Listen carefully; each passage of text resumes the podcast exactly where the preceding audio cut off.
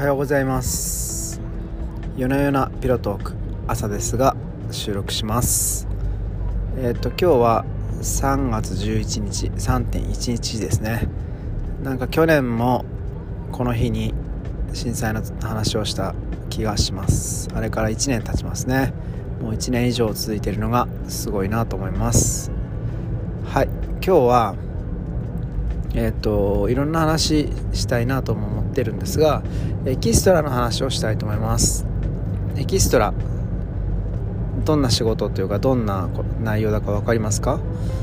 えっ、とドラマとかああの人がたくさん必要ですよね。通行人とかそういうのはあの一般人に思えて実はちゃんとねあの契約してるというかあの、ね、その辺のざっと人混みなんかもあのちゃんとねあこういう風に歩いてとかこういう仕草してとか指示が入ってるんですよね。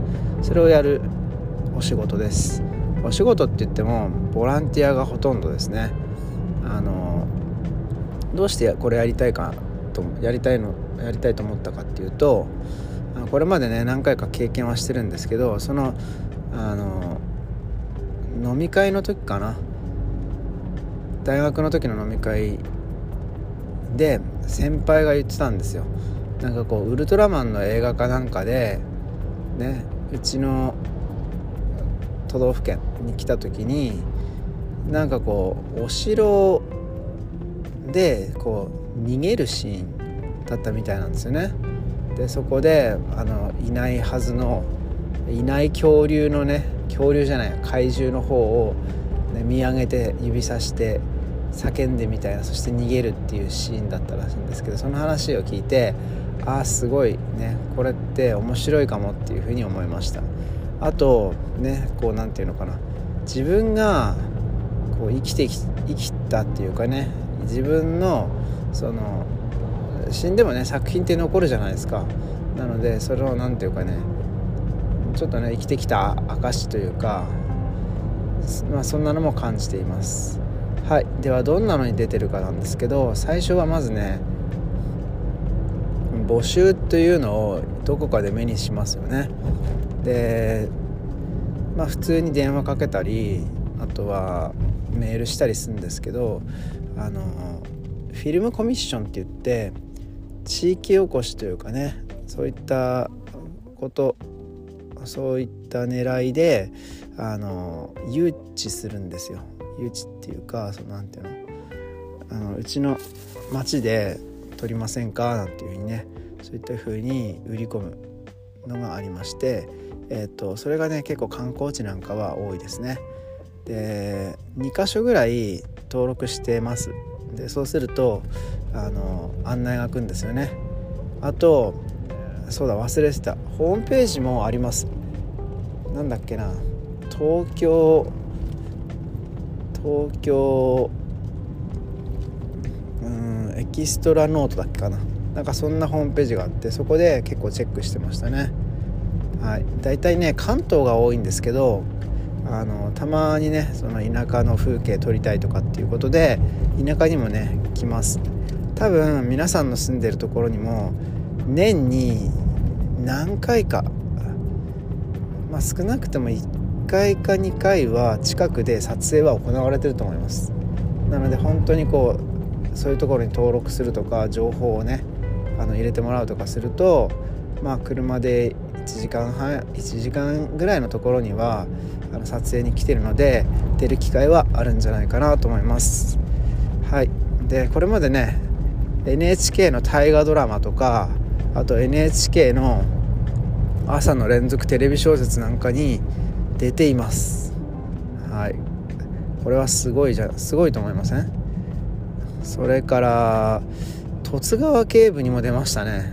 あの90分ぐらいのあの夜のねあの探偵ものです。はい。で順に説明すると1つ目はあのまあ、大河ドラマ。ね某有名な大河ドラマなんですけどその第1話のそのシーン。あの侍が稽古をするね。そういう稽古する場所をクレーンで撮るんですけどそこで歩いて、ね、あのその格好でお辞儀をするとかね。すれ違うみたいな。えっ、ー、とオンエアしたのを見るとほんとね米粒ぐらいの大きさであの誰なのって感じでしたね。はい。そこでは松重さんかな？に会いましたね。すごい背スラッと高くてあのねオーラがありましたね。はい。でちょっと猫背ですね。はい。であとねやっぱ朝の入りは早いですね。5時6時に行ってそして誰も知らない知らない人と話したりして、まあ、そこでの会話はあのエキストラ情報ですね。あの今度こんな撮影あるよとか今までこんなの出たよなんてそういう情報交換なんかはあります。あとねすごいのがね子役の親ですね。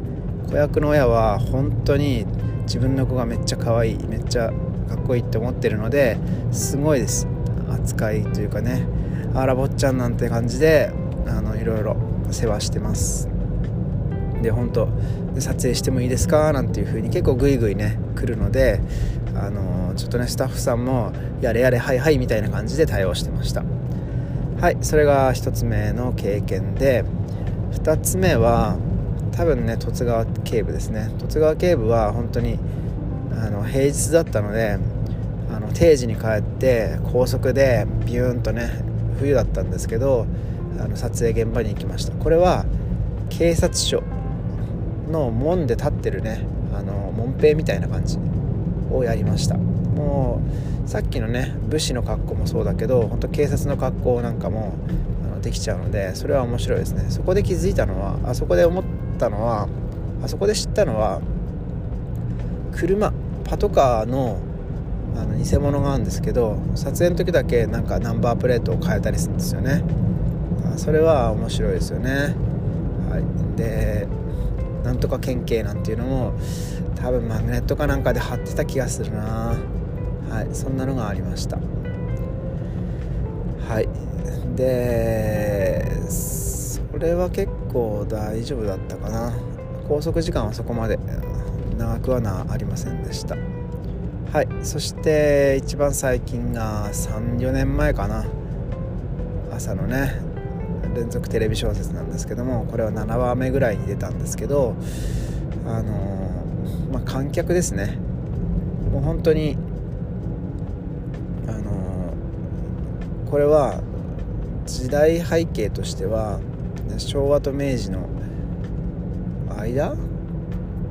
いやいやいやいや大正明治大正ぐらいかな。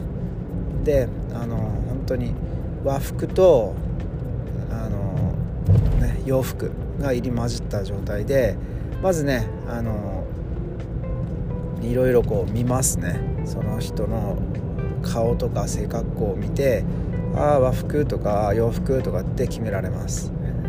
で本当はね和服を普段着れないので着たかったんですけどあの今回は洋服になってしまいました。でその洋服でまあなんかねジャケットは茶色かな？そしてなんかね変なつばの広い帽子を持ってるんですよね。あのかっこつけてる感じですね。音楽会に大きく聞きに行くシーンでした。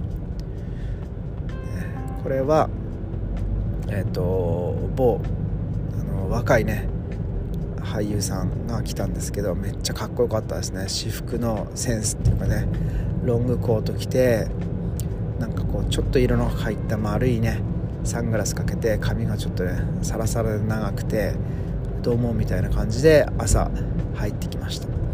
これも集合はねまだ暗い5時ぐらいだったかな。ね。はいそして拘束時間はまあ最初夕方って話だったけど3時ぐらいには帰れたかなと思います。はいじゃあ3つ言ったんですがそういえばね去年もねもう一つ出てました。これは NHKBS ですね。はいこれは映画って言ったらいいのかな。2時間ぐらいの番組で雪の中のあの撮影でした。これはね地元の人が多くてあのすごいね受け入れが良かったです。外から来た人ってあんまりいなかったかもしれませんね。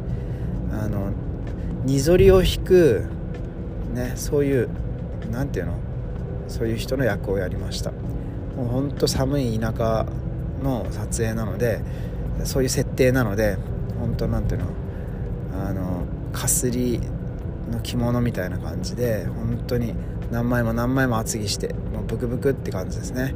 それは撮影ねシーンがいっぱいありました。